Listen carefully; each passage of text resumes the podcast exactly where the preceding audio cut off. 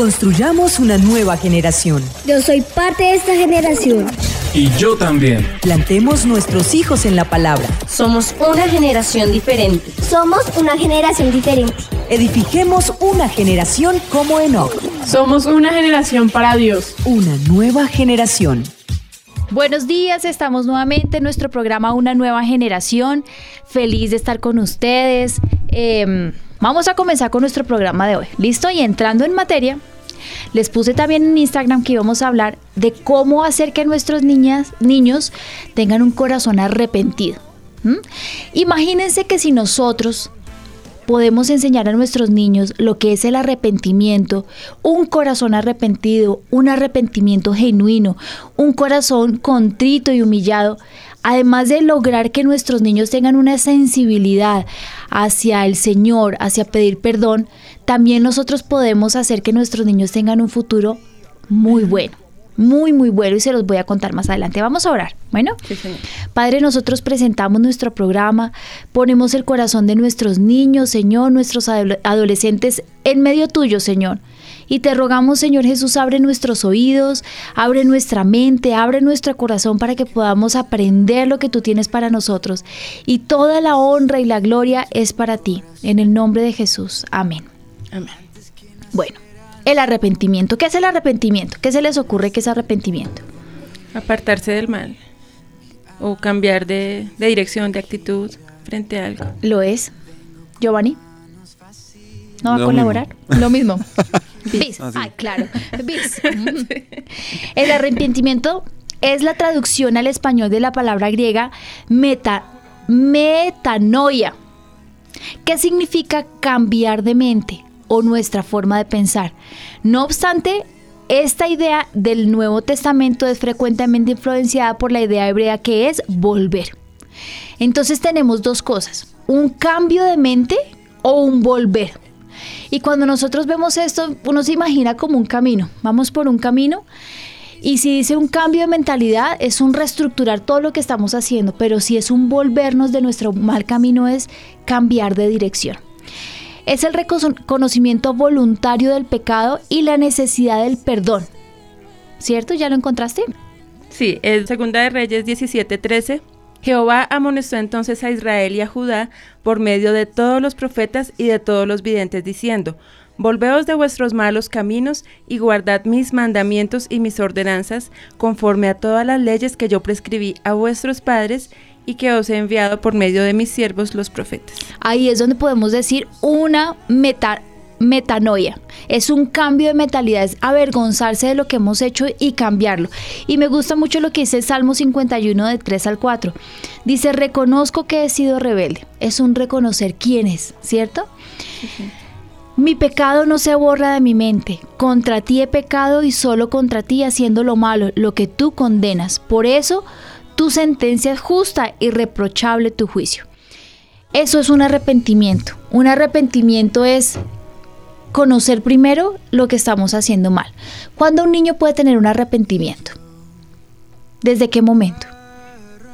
Pues desde que tenga como conciencia de lo malo. ¿Y más o menos en qué edad? Hacia los tres. Yo pienso que a los tres, dos añitos, tres añitos, ellos ya saben lo que está bien, algunas cosas, señor. Sí, porque a veces uno lo, o sea, aunque son bebés, uno los corrige y como que paran. Y no entienden, claro, y no entienden lo que está pasando. Miren, yo lo veía ayer con ya con mi perrito. tenemos que enseñarle qué cosas no puede hacer dentro de la casa. Cuando el niño ya sabe qué cosas no puede hacer, y lo hace, está mal. Y lo hace, está mal, y ellos lo saben. Cuando ellos lo saben y de pronto tienen una actitud de, ¡Ah! ¿la embarré?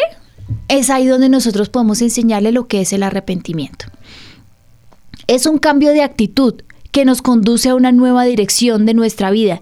Este cambio debe ir acompañado de fe. Y les voy a leer lo que dice Mateo. Léeme nuevamente el que tú habías dicho. Sí, señora. Pues tenía aquí otro, perdón, un momento. el de Proverbio nos lo envió un oyente, dice, quien encubre su pecado jamás prospera, pero quien lo confiesa y lo deja, haya perdón. Ahí está lo que tú decías de... Me gusta que reconocerlo, pero están cambiarlo ahí pilosos. Bien, oyente, gracias. Es muy cierto, léemelo otra vez, por favor. Proverbios 28, 13. Quien encubre su pecado jamás prospera. Quien lo confiesa y lo deja, haya perdón. Tremendo, ¿no? Ahí podemos seguir en lo que estamos diciendo de metanoia. Es un cambio, es un, es un parar, un cambio tanto de actitud como de pensamiento, como de estilo de vida. Mira lo que dice en Mateo 21:32. Porque Juan el Bautista vino a enseñarles el camino de la justicia y ustedes no lo creyeron. En cambio, esos cobradores de impuestos y esas prostitutas sí lo creyeron, pero ustedes, aunque vieron todo esto, no cambiaron de actitud para creerle. Es un cambio de nuestro corazón. Es primero confesar que lo hemos hecho mal, es conocer que lo hemos hecho mal y es definitivamente nunca volver a hacerlo. Es como cuando el niño eh, coge a la mamá y le pega una cachetada y sabe que está mal y la mamá lo corrige, ¿no? El cambio de actitud sería nunca volverlo a hacer, pero el arrepentimiento sería pedir perdón. El arrepentimiento viene con una actitud de cambio y también con una situación del corazón. Tiene que avergonzarse de lo que está haciendo y tiene que pedir perdón. ¿Sería como corrección? O sea, como un sinónimo o no? No entraría. Pues corrección pienso que puede ser más bien la consecuencia del problema, ¿no? Y para uno, o sea, como ah, pues corregir lo que uno está haciendo, sí, así tiene que ser. Uno tiene que corregir. Miren que nosotros lo hemos visto en toda nuestra vida. Teníamos actitudes, teníamos eh, cosas en nuestro corazón que definitivamente ofendían al Señor, em, problemas del carácter, eh, hábitos, seguramente hábitos. Eh, habíamos tergiversado los valores y la moral que nos habían dado, porque algunas veces, eh, ay, una mentirita no tiene nada de malo, pero cuando conocemos al Señor sabemos que mentir al Señor no le agrada. Entonces corregimos los hábitos que teníamos mal puestos, los corregimos, cambiamos nuestra actitud y ahora tenemos un camino diferente, caminamos por ese nuevo camino en el que no hay mentira. Estos son los pasos que un niño tiene que llevar. Segunda Corintios 7 dice, porque la tristeza que es según Dios produce arrepentimiento para salvación, de que no hay que arrepentirse, pero la tristeza del mundo produce muerte. Se los vuelvo a repetir, porque la tristeza que es según Dios produce arrepentimiento para salvación, de que no hay que arrepentirse, pero la tristeza del mundo produce muerte. Arrepentirse ahí habla de si produce tristeza, pero es para salvación, no te sientas triste. ¿Mm? ¿Qué es lo que hay que enseñarle a nuestros hijos? Y este versículo me gusta mucho, porque a veces nuestros hijos cometen errores. Eh, mi hijo es grosero a veces con sus hermanos y se le corrige, ¿cierto? Pero no puede quedarse en esa tristeza profunda, no, tiene que entender que esta corrección es para salvación. Si él no entiende que el, eh, ser grosero con sus hermanos es un pecado y es un problema, ustedes saben que el pecado un día a uno lo alcanza y lo mata, ¿cierto? Tenemos muchísimos casos que vemos personas que luchan, eh, hombres que luchan con el coqueteo. Y luchan y luchan y luchan y saben que tienen que arrancar eso de su vida. Y cuando no lo hacen, ¿qué pasa? Los alcanza los alcanza, los destruye a ellos y eso es como una, como la onda de una bomba, ¿no? Lo que alcanza, lo que abarca, coge a su vida, su familia, su trabajo, su estabilidad, su hogar, su economía, lo abarca todo, porque el pecado no se queda solamente con una parte, se queda con todo. Bueno, ¿qué piensan? Pues ahorita que Giovanni decía la corrección, a mí me pasó eso con Esteban, porque él tenía un corazón muy duro, o sea, él hacía cosas malas, pero no pedía perdón, no se arrepentía. Entonces yo le daba vara y como si nada. O sea, yo no sé yo cuántas veces le daba hasta que yo sentía que como que en el corazón había algo, no necesariamente que llorara, pero como que yo sentía que, que sí ya como que aceptó que estaba mal y podía pedir perdón. Y así duré un buen tiempo hasta que ya ahora él no le cuesta. O sea, él sabe que si hace algo mal. Y es súper importante. Se arrepiente, pero fue a punta de vara. Mi papá nos decía hasta que el corazón del niño haga como un clic, como que se partió algo. Cuando uno sabe que el niño lo entendió, cuando se arrepiente. Cuando se arrepiente de lo que ha hecho, él lo entiende. El verdadero arrepentimiento implica un cambio de opinión. No es fácil. No es fácil hacer que un niño entienda que el sacar todas las cosas del cajón está mal, que el desobedecer en el colegio está mal, que el pegarle a los niños, miren cómo es de difícil, tú me entiendes Giovanni, que el niño entienda que no le puede pegar a los compañeros. A mí eso fue una de las cosas que más me costó con, con, con Ezequiel. No lo entendía, le parecía normal. O sea, si es para él normal que le pegaba a los hermanos llegar al colegio y pegarles, no importa, ¿cómo les cuesta? entenderlo. ¿Cuánto te demoraste en en hacer que tu bebé lo entendiera? Dos años. Imagínate. Y uno dice, pero es una falta grave. Pegarle a los niños es una falta grave. Hasta que no lo entienden, hasta que no tienen No un cambio, hasta que no hay un arrepentimiento. Mira que eso es súper importante lo que dijiste. No hay un cambio en la conducta. Mm. Es importantísimo reconocer que tenemos un pecado. Hagámoslo nosotros como adultos. Nosotros tenemos pecados que hasta que no nos alcanza y no nos arrepentimos, no cambiamos nuestra forma de ser. Por ejemplo, el mal genio de las mamás. La cantaleta, hoy mi hermano me, me dio risa, me mandó un gato que está en la cama y el señor le dice, córrete, y el gato se tapa las orejas y se desespera y se distorsiona, pero hasta que no lo entiende, nos- le hace uno reír, ¿no? Pero uno puede hacer lo mismo, uno se puede revolcar en su pecado hasta que uno no entiende que lo va a destruir y no hay un arrepentimiento, no hay un cambio en la conducta. ¿Mm? ¿Qué nos está diciendo nuestra gente? Si tenemos, de hecho ya hay muchos eh, consejos oyentes y hay muchos versículos que están mandando también los oyentes acerca del arrepentimiento y dicen que qué importante desde pequeñitos que ellos tengan ese corazón como para el Señor, un corazón correcto de arrepentimiento y preguntan eh, si, si eso se puede enseñar, o sea, si el arrepentimiento se puede enseñar, cómo hacerlo, porque hay un oyente que me dice, hay unos mis hijos que es- ellos se arrepienten fácilmente, o sea, hacen una falta y ellos ya saben que están mal y piden perdón incluso sin decirles nada, pero hay otros que aunque les digan, les digan, no lo aceptan y no lo aceptan y no se arrepienten y siguen en su pecado. Y entre más se pasa el tiempo es más difícil que ¿Entre se más grandes? Sí. Mira que lo- los a veces las conductas de los adolescentes son más rebeldes y en la rebeldía que está ligada al corazón del joven es más complicado hacerle entender que lo que está haciendo lo puede destruir. Pensemos en nuestra adolescencia y acordémonos cómo era, ¿cierto? Solamente el que lo mandaran a uno a dormir temprano ya era una incomodidad y era un problema, entonces uno no se iba o se iba a dormir y se quedaba uno despierto en la cama hasta las 11, 12 de la noche por Solo pura por- rebeldía, sí, por porque no hay otra situación. El corazón del joven es un corazón que tiene como muy arraigada la rebeldía y el no querer cambiar su actitud. El arrepentimiento tiene que enseñarse desde que son muy pequeñitos. ¿Cómo se hace? Cuando uno le da vara al bebecito, cuando tiene alrededor de los dos añitos, porque ha cometido una falta, después de darle vara, se le explica, porque es que no solamente damos vara y lo dejamos ir, se le explica lo que hizo mal. Por ejemplo, Aruñó, Ezequiel, que le pegaba mucho a Noah, le pega a su primita, explicarle que lo que está haciendo está mal, que sus manos no son para destruir, se le da vara por eso y además se le pide que pida Pida perdón. perdón.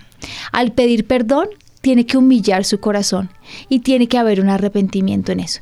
Si el niño no quiere pedir perdón, es porque no está arrepentido. Entonces hay que volverlo a disciplinar. Vuelve y se le disciplina. Y ve y pides perdón. No, vuelve y se le disciplina hasta que pida perdón.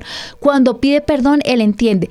Y tanto lo entiende que pasa el tiempo, los niños cometen falta y dicen, perdóname, mami, perdóname, yo no lo vuelvo a hacer. Mi hijo tiene tres añitos y medio. Y él dice, mami, nunca, yo nunca lo vuelvo a hacer. Me voy a portar como un caballero, mami, nunca lo vuelvo a hacer. Así que sí entienden. Claro, la actitud y el hábito está ahí. Está en nosotros cambiar ese hábito y esa actitud que él tiene, ¿cierto? Es el carácter del niño. Pero el arrepentimiento se da desde que son muy pequeñitos. Y cuando ya son grandes adolescentes y están con ese corazón endurecido, ¿qué pueden hacer? Lo primero que uno hace con el adolescente es sentarse a hablar y decirle lo que estás haciendo está mal. Por ejemplo, los ojos altivos en el adolescente son tan frecuentes. El mirar feo a la mamá, el trinar los dientes. eh, y eso es una falta grave porque el Señor dice honra a tu padre y a tu madre para que los días de tu vida sean largos y todo lo que hagas te prospere, ¿cierto?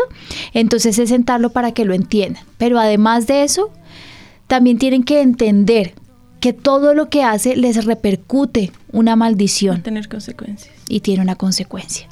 Después de eso, yo no tengo ningún problema que si mi hijo mayor tiene mm, una actitud que no me gusta, yo lo disciplino. Y espero que él me pida perdón, siempre. A veces no veo un arrepentimiento, a veces veo un arrepentimiento genuino. Yo creo que eso es- en, en el adolescente sí está muy ligado a la relación que ellos tengan con el Señor. Si yo he motivado esa relación con el Señor, cuando ellos vayan a ir a buscarlo, se van a sentir muy Bueno. avergonzados. Y antes de entrar a su presencia, tienen que arrepentirse de sus pecados, ¿cierto?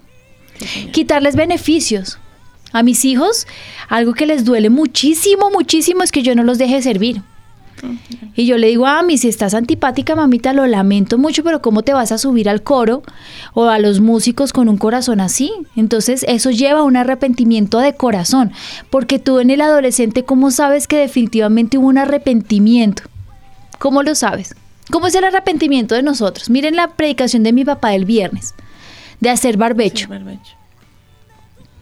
Uno se avergüenza muchísimo y le pide al Señor que lo perdone con todo su corazón, ¿cierto? Uno Porque hay como un dolor también en el corazón. Sí, de y sobre todo de, de que no quites tu Santo Espíritu, o sea, de que Él no se vaya de nuestro lado. Les voy a dar otro tip que tenemos que aprender. Algo para que nuestros hijos aprendan siempre del arrepentimiento es no fallarle al Señor. Si nuestros hijos tienen temor de Dios, no le van a fallar al Señor. ¿Qué es el temor de Dios? El temor de Dios no es solamente el que sepan que Dios es un Dios grande, poderoso, un Dios impresionante que nos puede destruir solamente con soplarnos, ¿cierto?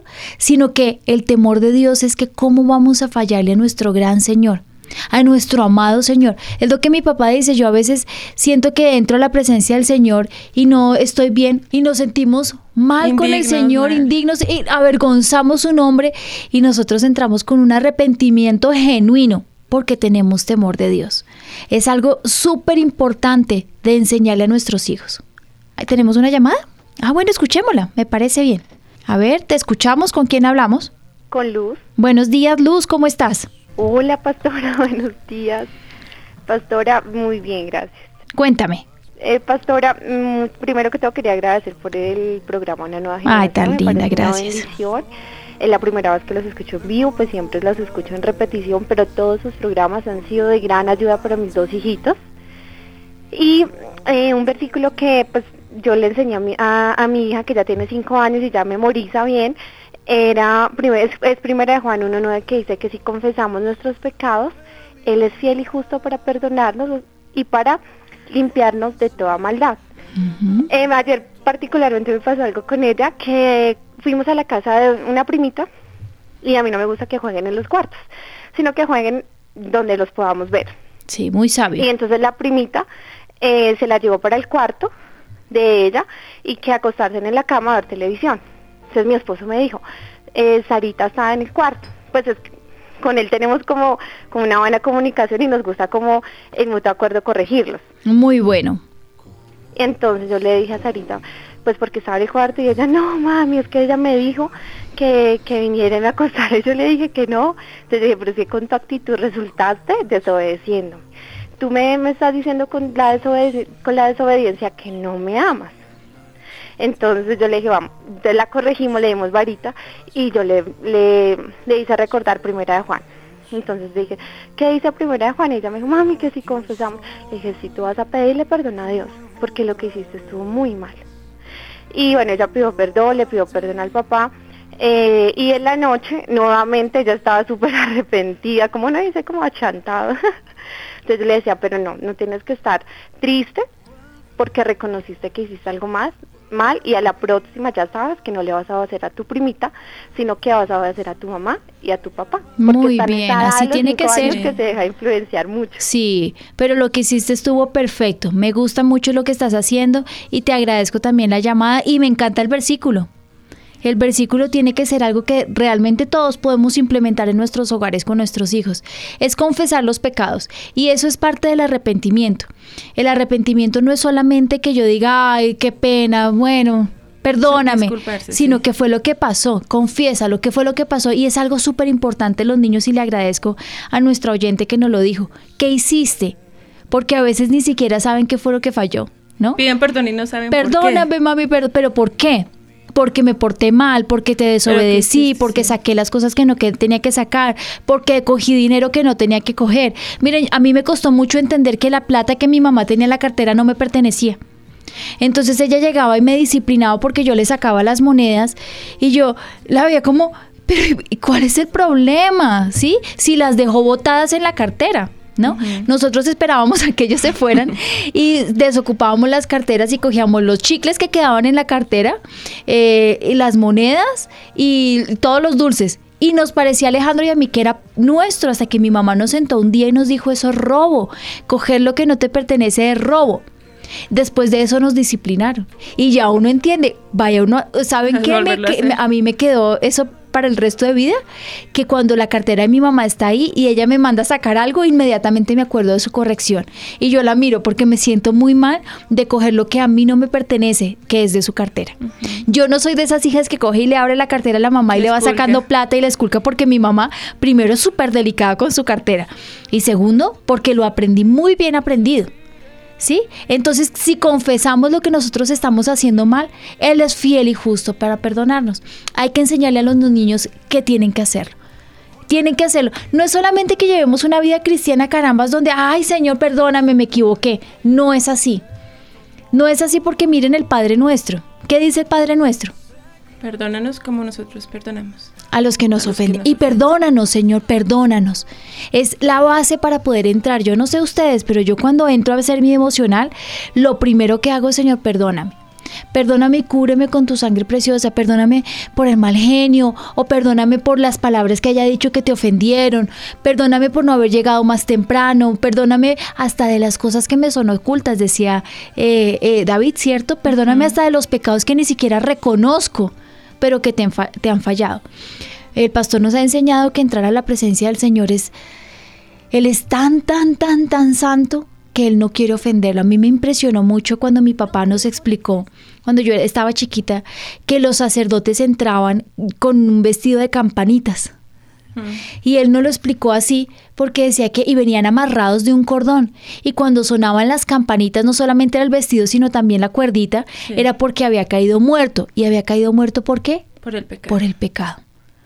¿Mm? Eso es temor de Dios. Temor de Dios es que no podemos. Presentarnos no de podemos. cualquier forma de Imagínate, eso es arrepentimiento. Y necesitamos enseñarle a nuestros hijos qué es arrepentimiento. Si tu arrepentimiento es genuino, hay en tu mente un cambio consciente en los puntos de vida y los sentimientos respecto al pecado. Si tienes un arrepentimiento genuino. Entonces no le vas a volver a fallar, ya no vas a volver a mentir, no vas a volver a ser grosero, no le vas a pegar a tu mamá, no, no vas a coger lo que no te pertenece. Ay, tantas faltas que tienen los niños, ¿no? Por ejemplo, un arrepentimiento genuino es cuando el niño se pone a ver televisión y de pronto en el programa de televisión sabe que lo que está viendo no le agrada al Señor, pero se queda viendo eso. Y cuando uno lo descubre, yo me acuerdo que cuando Benjamín estaba muy chiquitico, yo lo estaba viendo en, en el estar de televisión y estaba viendo que estaba ah, encaprichado viendo Barney. Y yo me quedé mirando qué era lo que iba a hacer. Y entonces yo le dije, ¿qué pasó? Dijo, estoy muy avergonzado. Yo no me acuerdo cuál fue la palabra. He ofendido a mi señor, pero es que Barney estaba muy bonito.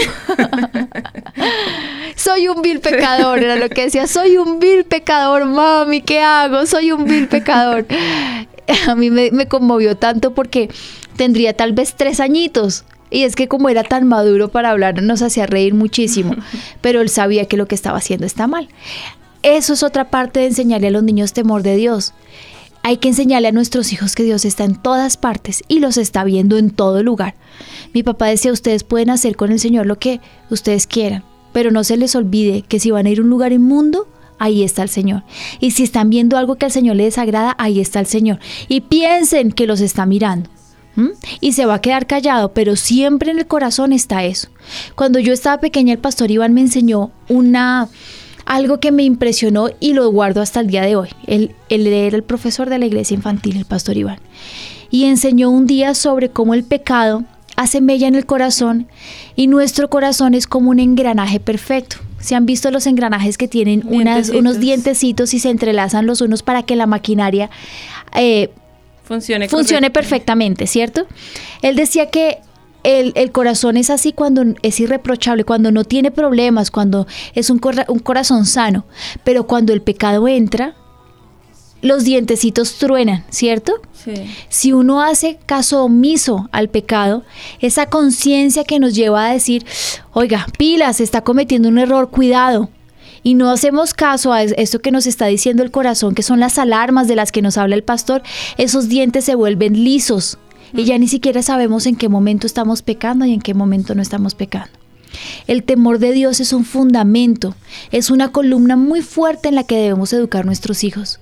Dios te está viendo y estás desagradando el corazón de Dios y Dios un día te puede desechar Y es así. Y cuando no se les educa en eso, en el arrepentimiento, pues como que pasa eso, se encallece la, la conciencia y ya ellos no van a saber. ¿Qué como puede los ser lo peor que le pasa al ser humano? Yo creo que eso.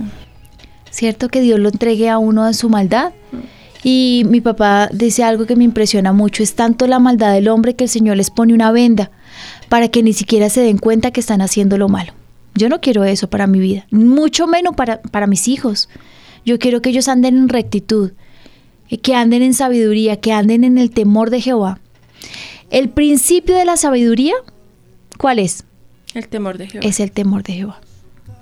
Mira que tengo un oyente, nos envía un testimonio pues bonito, dice que quiere felicitar primero que toda la pastora Lina por su programa, que siempre lo escuchan en familia, los edifica mucho y tienen pues dos niñas, nos cuenta de la más pequeñita de tres años y ella cuando hace algo mal, ya no tenemos ni siquiera que decirle que, que está mal, sino que ella misma va y nos dice, papi, yo sé que hice mal porque eso en la Biblia dice que está mal, nos han enseñado que está mal, entonces ella misma solita va y pide perdón. Muy lindo. Es que es muy fácil enseñar a nuestros hijos arrepentimiento. Imagínate si los enseñamos en estos principios, no van a tener tantos compliques que nosotros como adultos tenemos. ¿O no? Miren, el arrepentimiento genuino obra una reforma de la conducta. Creo que decías tú, Giovanni. ¿Sí? ¿Qué decías? Se corrige Se la conducta. El arrepentimiento cuando es verdadero y genuino conduce a la confesión y la restitución. Miren otro punto muy importante. Es la confesión lo que nos decía el oyente. Si confesaremos nuestros pecados, Él es fiel y justo para perdonarnos. Y la restitución.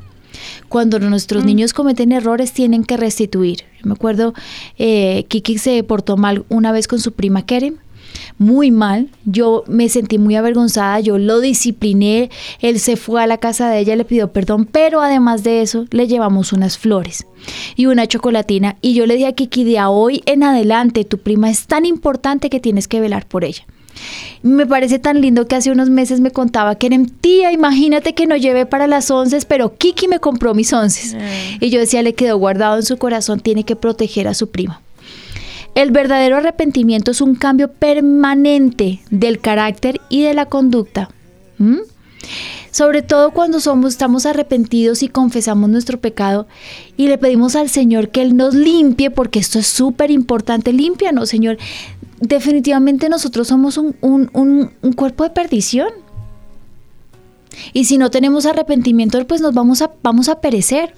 Señor, cámbianos, límpianos, Señor, eh, construye en mí un corazón como el que tú quieres. Mi mamá siempre me decía, mamita, pídele a Dios un corazón de carne, un corazón de piedra, ofende al Señor. Porque yo era muy soberbia, era muy altiva. Mi mamá decía que yo tenía un corazón de piedra. Y mi oración durante mi adolescencia, Señor, dame un corazón noble. Da- mi mamá me decía, dile al Señor que te dé un corazón como el de un algodón Que sea suavecito, que sea blanco, que sea, eh, mi mamá me decía, mamita, el algodón es, siempre está muy higienizado. Es- sirve un corazón como el que Dios te quiere dar, es un corazón que sirve para consolar a otros. Tú coges el algodón y le pones un antiséptico y sirve para consolar a otros. Sirve para limpiar la cara. Un algodón es el corazón perfecto. Nunca se me olvidará. Mi mamá quería que yo tuviera el corazón como un algodón porque mi corazón era duro como una piedra. Y lo era, realmente lo era. La bendición que yo tuve fueron unos papás que estaban 24 horas pendientes de nosotros, todo el tiempo, de cómo hablábamos, de qué decíamos. Yo me acuerdo que un día estuve en la iglesia infantil dando clase, eh, después de dos reuniones, y yo bajé y dije, "Ay, estoy agotada, pero dije otra palabra. Y mi papá ¡ah! me metió a la oficina de Medellín, me dijo, me avergüenza esa palabra que dijiste, arrepiéntete, Lina, nunca en el vocabulario de una cristiana puede haber una palabra como esa. Tú tienes un corazón eh, de sierva y si tú sirves al Señor y te tocaron 25 reuniones, pues con alegría siempre sales, gracias Señor, porque el agotamiento del servir al Señor es honra para el Señor. Y estaba yo como de 20 años. Y todavía, ellos están todo, todo el tiempo y continuamente mirando cómo está nuestro corazón para corregirlo. Me encanta lo que mi papá nos escribió esta mañana. Para que ustedes vean que se, ay, dicen que ser papá es solamente hasta que el hijo se casa y no es verdad. Mi papá a las, les voy a contar, eran las 6 y 3 de la mañana y nos mandó un amanecer Mm. precioso el amanecer. Y nos pone, Ayer el anochecer, hoy un nuevo amanecer. Amamos y oramos por nuestra familia y nos manda besos. A las 6 y 3 de la mañana estaba él orando por su familia. Y mi papá dice que él ora, Señor, si se han portado mal, Señor, perdónalos, cúbrelos con tu sangre, estorba nuestro camino. Él dice que nunca su sacerdocio va a ser como el sacerdocio de, de Eli, que permitió que sus hijos hicieran lo malo. Nosotros no siempre nos hemos portado bien, ustedes lo saben. Pero han estorbado el camino, nos han regañado, nos han exhortado, nos han sentado, nos han disciplinado y hasta nos han echado. ¿O no es verdad? El verdadero arrepentimiento es un cambio que permanentemente hace que el carácter y la conducta sea diferente. Y yo creo que ahí está como la diferencia entre el arrepentimiento y, y el remordimiento, que nos dicen los oyentes, ¿cómo sé cuando mi hijo de verdad está arrepentido y cómo sé cuando es solamente remordimiento, pero sigue en lo mismo? Entonces, Mira que el cambio, remordimiento ¿cierto? se da cuando nosotros los disciplinamos fuerte y ellos ya por porque uno los deje en paz, perdón, perdón, perdón, pero la actitud sigue igual. Nos toca mirar a ver qué es lo que está pasando. Y lo primero que tenemos que hacer era lo que nos dijo la oyente que yo se los iba a decir más adelante es hacerlos caer en cuenta cuál es su pecado. Pero entenderlo bien, ¿no? Mira lo que tú estás haciendo está mal. ¿Por qué ¿Por está qué mal? está mal? por esto y esto y esto. ¿Por qué? Porque te lleva a esto y esto. Cambia tu carácter. Daña el plan que Dios tenía para ti.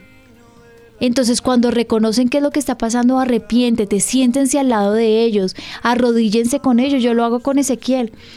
Eh, Ezequiel, te portaste mal, ven, siéntate conmigo, arrodíllate, pídele perdón al Señor.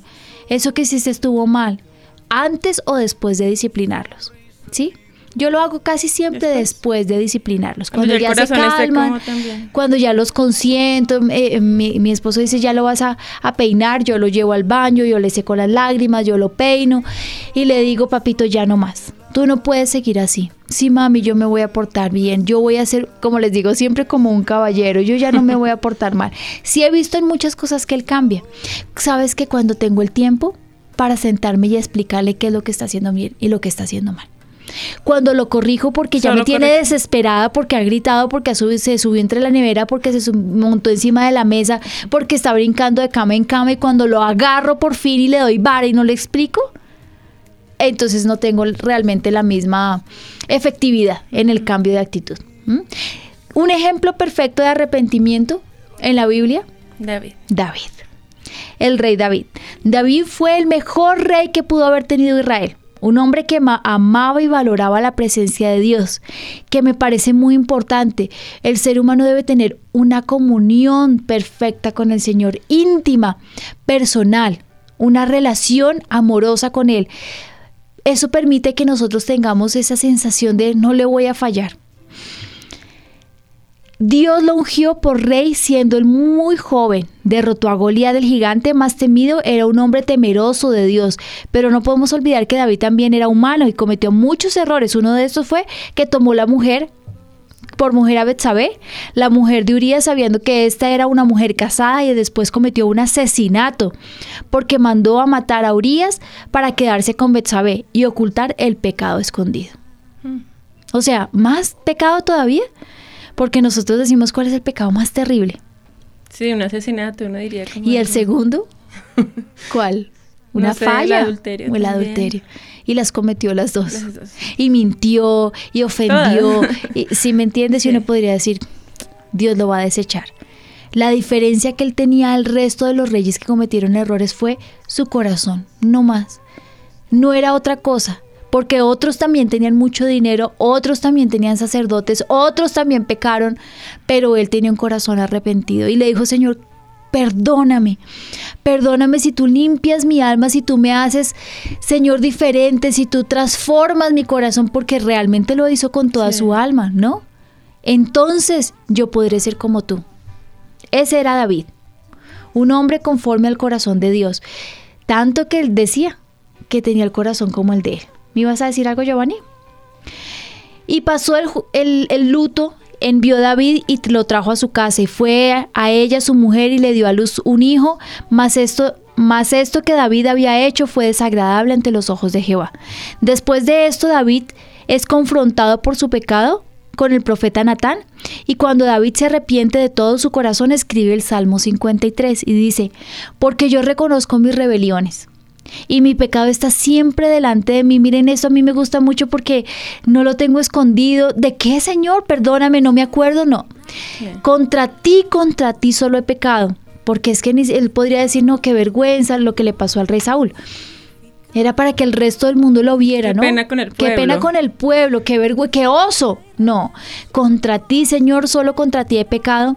Lo malo delante de tus ojos por para que sea conocido justo es tu palabra y he tenido por puro en tu juicio.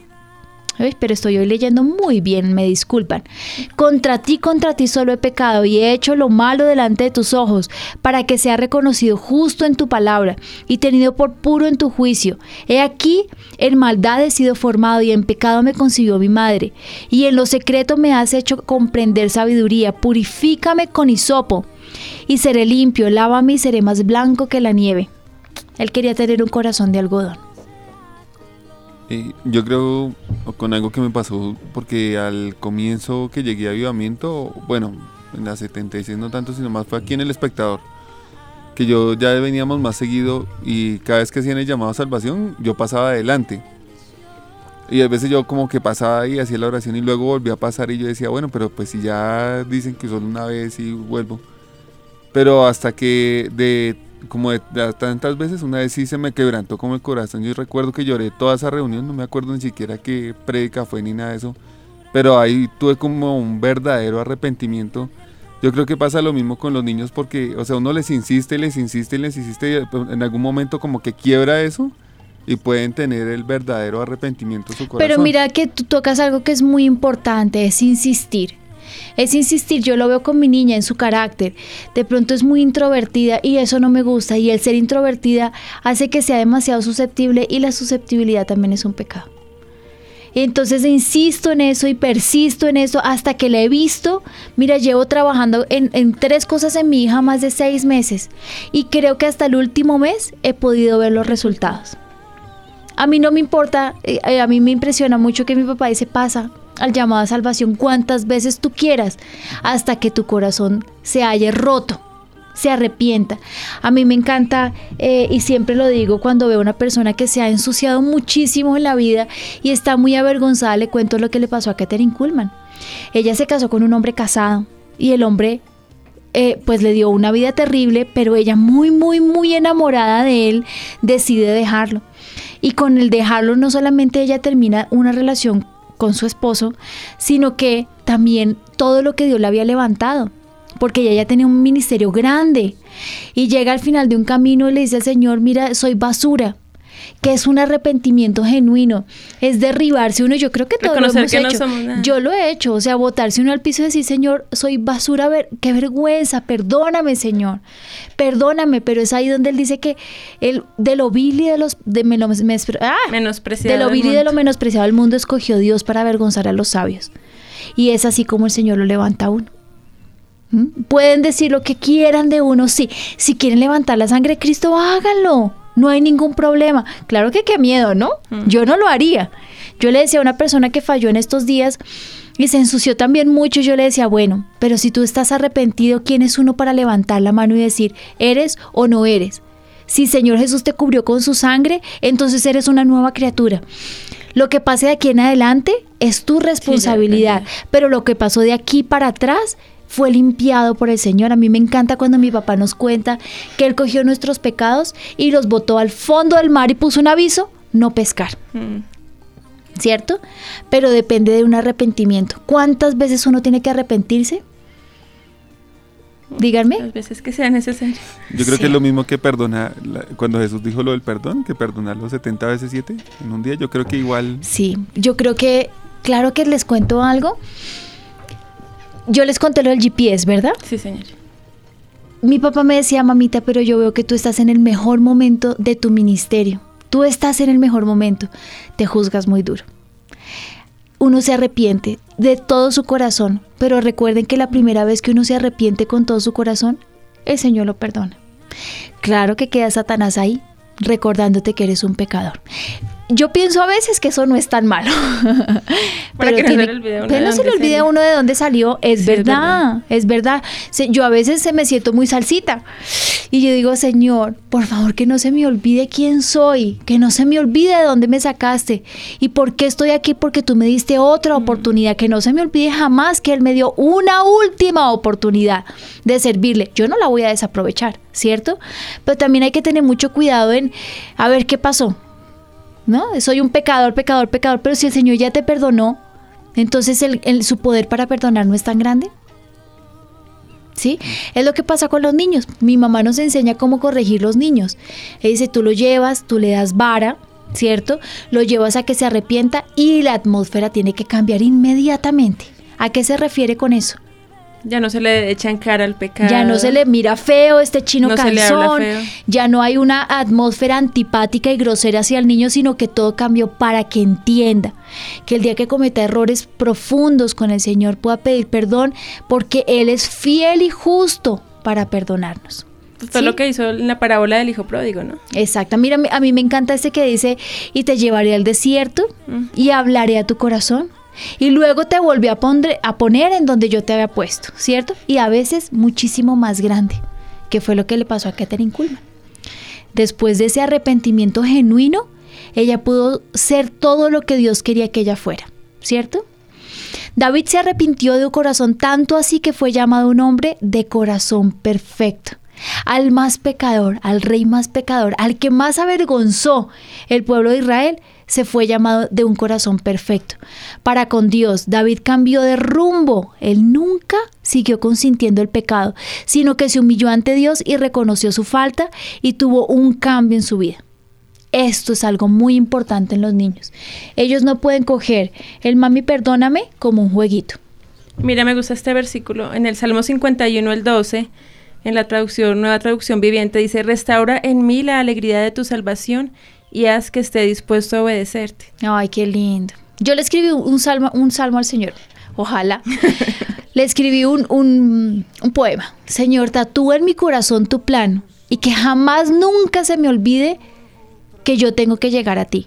Si tú pones en mí los pasos para llegar, que yo jamás te falle, que yo no mire ni a un lado ni al otro, sino que si yo me yo recuerdo quién soy, tú, yo puedo llegar a él. ¿Cierto? Benjamín me lo, me lo copió y se lo llevó para el colegio. Algo importante para resaltar es que David entendió que él había pecado contra Dios. Contra ti, contra ti, solo contra ti he pecado.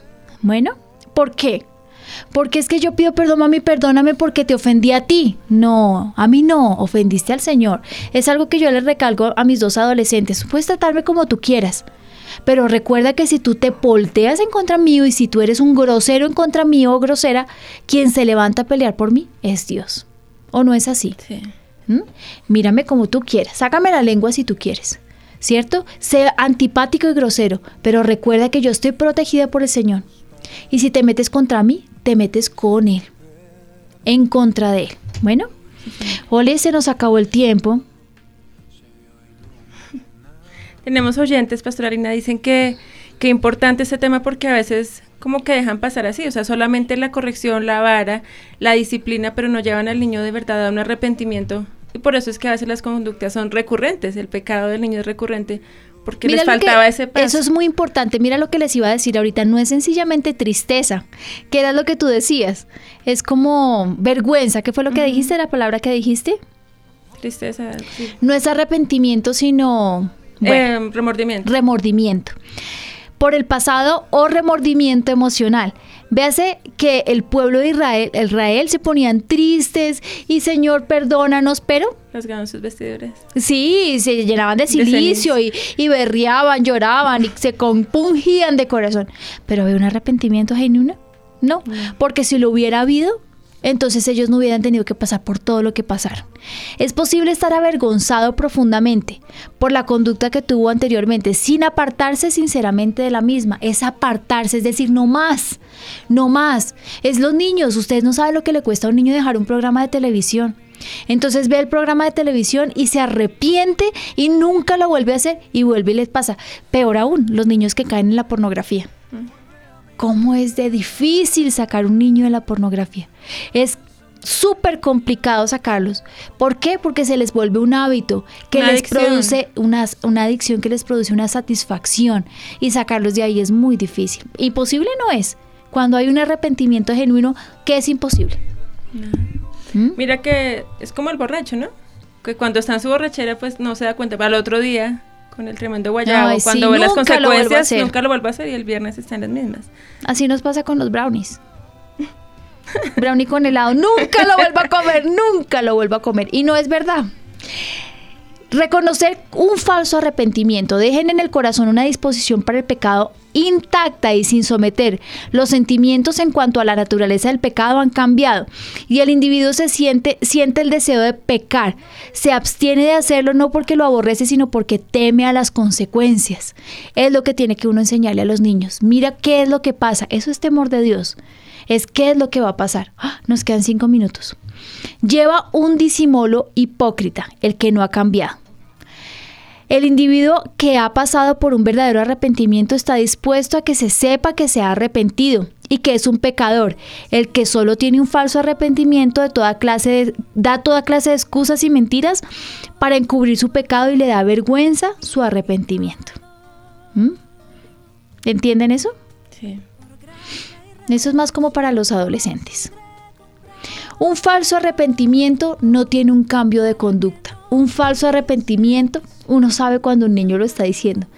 Eso uno, uno- uno sabe que el niño definitivamente, ay, lo va a volver a hacer y va a volver a caer en eso. ¿Cierto?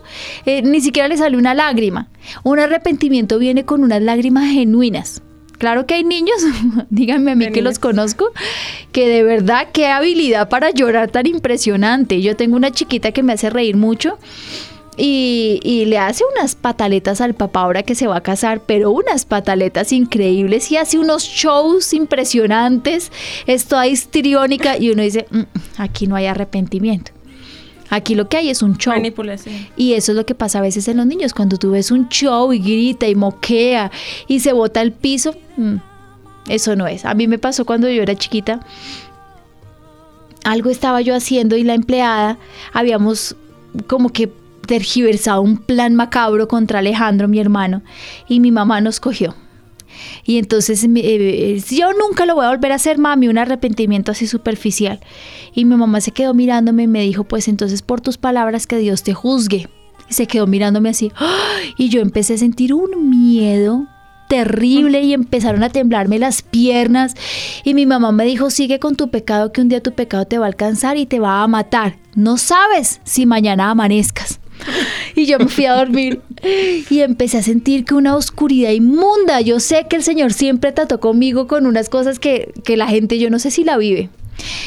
Y me tocó levantarme y decirle, mami, por favor, ora por mí, me muero de miedo, no puedo entrar en la alcoba, tengo terror. Me dijo, ¿te habías arrepentido? No, no, señora. Ah, bueno, arrepiéntete de verdad. A veces hay que dejar que los niños pasen por esas cosas. Yo tuve aquí un niño que le pegaba a la mamá, les hacía unos shows terribles. Ellos llamaban a bienestar familiar y hacían, y el hijo les daba unas muendas terribles. Entonces yo le dije, ah, bueno, me parece perfecto. Le dije a la señora, hazme un favor y lo llevas a bienestar familiar y cuentas lo que estás haciendo. Y la próxima vez llamas a la policía y así lo hicieron. Llamaron a la policía porque es que si tú me pegas, yo voy a llamar y llamaron a la policía y la policía les dijo, listo, sí, aquí estamos, por favor, corríjalo enfrente de nosotros. La señora sacó el cinturón y le dio durísimo. Y el, y el policía le decía, me alegro mucho, señora, esta es la forma que usted tiene que corregir su hijo. Se le Se le acabó, la la manipulación. Eso es un arrepentimiento. ¿Qué es lo que tenemos que hacer con nuestros niños? Díganme ustedes. Porque el pecado nos hace transgresores de la ley, por tanto culpables ante Dios. Y voy a terminar con esto. Es súper, súper importante y trascendental enseñarles a nuestros hijos qué es el pecado. El pecado son esas acciones que cometemos que ofenden al Señor. Pero al ofender al Señor, mi papá me decía, el pecado huele terriblemente. Y el Señor no puede soportar ese olor inmundo que produce el pecado. Así que tiene que darte la espalda. Y no te mira. Y me decía, ¿tú quieres vivir sin Dios? No, yo jamás quiero vivir sin Dios. Nunca quiero vivir sin Dios. No permitas nunca que el pecado, llegue a tu corazón. Arrepiéntete para que ese olor fragante y ese olor delicioso llegue a, los, a las narices del Señor y Él se acerque para bendecirte. Me encantó porque yo fui criada así, con que el pecado olía terrible. Cuando el Señor le dio una palabra profética a nuestro pastor hace unos días, 10 días, y decía, me encanta el aroma, me encanta tu aroma. Y yo ahí mismo me transporté a mi niñez. Tremendo, ¿cierto? Al Señor le encanta el aroma de mi papá. ¿Por qué? Y el aroma no es su aroma físico no es su que de pronto perfume, pueden estar no es, pensando. es su alma Su limpia, su es su alma. Se ha alejado del pecado. porque se ha alejado del pecado. Y yo decía, "Ay, Señor tremendo, ¿a qué punto puede llegar ya nuestro pastor? Que su aroma agrada al Señor y eso hace que venga. Mi papá me decía con la soberbia, si tú estás aquí, por favor váyase toda la familia que el Señor está viviendo el otro barrio. Porque aquí está Lina. Porque el pecado ofende al Señor. Así es nuestra vida. Entonces, que el niño entienda que el pecado hace que Dios se aleje, que voltee su espalda y lo último que uno quiere es que el Señor se voltee en contra de nosotros. Pero hay una forma de restituir nuestra relación con Dios, que es el Señor Jesús. Si tú te arrepientes, siempre, siempre, siempre, siempre tienes que pedir, Señor, límpiame con tu sangre preciosa. Mi papá me decía que era como el FAP más poderoso del mundo que logra quitar todas las manchas del corazón. Me decía mi papá, todos los otros jabones dejan manchas. Pero, pero el quita mancha es el Señor. El Señor limpia tu corazón, Él te perdona y entonces Él te puedes llamar al Señor y el Señor se voltea para mirarte. Porque si reconocemos nuestra necedad, no, porque si reconocemos nuestra necesidad de arrepentimiento y perdón, hacemos a Dios mentiroso y nos engañamos a nosotros mismos. Perdón, estoy leyendo súper mal hoy. Pero si no reconocemos nuestra necesidad de arrepentimiento y perdón, hacemos a Dios mentiroso y nos engañamos a nosotros mismos. Primero de Juan 18, 1, 8. Hechos 17:30 dice, porque es un mandato explícito de Dios a todo hombre pecador. Y segunda de Pedro 3 al 9 dice, porque esta es la voluntad de Dios, dirigida con amor y misericordia para todo el pecador. Así tiene que ser nuestra vida. ¿Es nuestra vida una vida de arrepentimiento? ¿Ustedes qué piensan? Tiene que serlo. ¿Cierto? ¿Cuáles son los resultados del arrepentimiento? Recibir el perdón inmediato de Dios y lo trae a una comunión con Él. Restaura la relación. Producir la salvación en el pecador que viene a Dios con un corazón contrito y humillado. El cambio genuino de mente y actitud le sigue un nuevo patrón de vida. Dispone y prepara el corazón para recibir las promesas y sobre todo la del Espíritu Santo. ¿Qué más? Díganme ustedes. Y iba a terminar con el versículo que nuestra oyente se adelantó en primera de Juan 1.9. Y si confesamos nuestros pecados, Él es fiel y justo para perdonar nuestros pecados y limpiarnos de toda maldad. Mira que hay un versículo que me gusta. Está en Hechos 5:31. Dice, a este Dios exaltó a su diestra como príncipe y salvazo- salvador, hablando de Jesús, para dar arrepentimiento a Israel y perdón de pecados. O sea que el arrepentimiento lo da Dios. O sea, cuando a una sí. persona le cuesta arrepentirse a un niño, una- Sí. es falta de Dios en su Sí, vida. sí. Y sabes qué? Cuando Dios se cansa del pecador, ya no hay. Por eso me, me gusta el versículo que dice, búscale ahora mientras pueda ser hallado, ¿no? Porque hay- habrá un día en que no habrá arrepentimiento de pecados. Mi papá cuando nos contaba de la Nueva Jerusalén y cuando el Señor va a venir por nosotros dice que no habrá arrepentimiento. Y la gente se, va- se, bota al piso pero no encuentra arrepentimiento. Debe ser espantoso. Espantoso uno pedirle al Señor perdón y que no encuentre arrepentimiento en sus palabras y en su O sea, saber corazón. que está mal, pero no puede arrepentirse. Hacer nada. Y hacer nada. Miren, enseñar a nuestros hijos arrepentimiento es una victoria total. Así que, Señor, nosotros nos presentamos delante de ti, Señor. Aprovechando que nos hablaste del perdón, perdona nuestros pecados, Señor. Del, arrepentimiento, nos arrepentimos de todo lo que hemos hecho, Señor. Si hemos ofendido y hemos contristado tu corazón, perdónanos, Señor. Si hemos eh, em, educado a nuestros hijos como no tiene que ser, perdónanos. Yo te ruego que tú nos des las claves y las estrategias para que los eduquemos conforme a tus principios y a tus estatutos. Nosotros queremos heredar la tierra que tú nos quieres dar y queremos poseerla con ellos, con nuestros niños. Yo te ruego, enséñanos, Señor Jesús, guíanos y danos las estrategias claras, contundentes, Señor, esas que tú tienes para que cada uno de nuestros hijos entre en tu bendición, en el nombre de Jesús, y te damos gracias, Señor. Amén. Amén. Gracias a los que nos escuchan y gracias a ustedes que estuvieron conmigo. Dios los bendiga. Construyamos una nueva generación. Yo soy parte de esta generación. Y yo también. Plantemos nuestros hijos en la palabra. Somos una generación diferente. Somos una generación diferente. Edifiquemos una generación como Enoch. Somos una generación para Dios. Una nueva generación.